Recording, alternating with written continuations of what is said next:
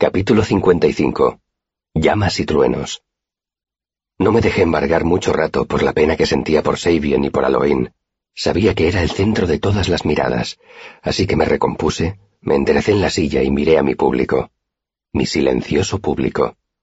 La música suena diferente para el que la interpreta. Es la maldición de los músicos. Mientras estaba allí sentado, el final que había improvisado se borraba de mi memoria. Entonces me asaltaron las dudas. ¿Y si la canción no había quedado tan redonda como a mí me había parecido? ¿Y si mi final no le había transmitido la terrible tragedia de la canción a nadie más que a mí mismo? ¿Y si mis lágrimas no parecían más que la bochornosa reacción de un niño ante el fracaso? Entonces, mientras esperaba allí sentado, oí cómo el público volcaba su silencio. La gente estaba quieta, tensa, como si la canción les quemara más que una llama. Cada uno se tapaba su herida, se aferraba a su dolor como si fuera algo muy valioso. Entonces se oyó un murmullo de sollozos liberados y de sollozos que no se podían contener. Un suspiro de lágrimas.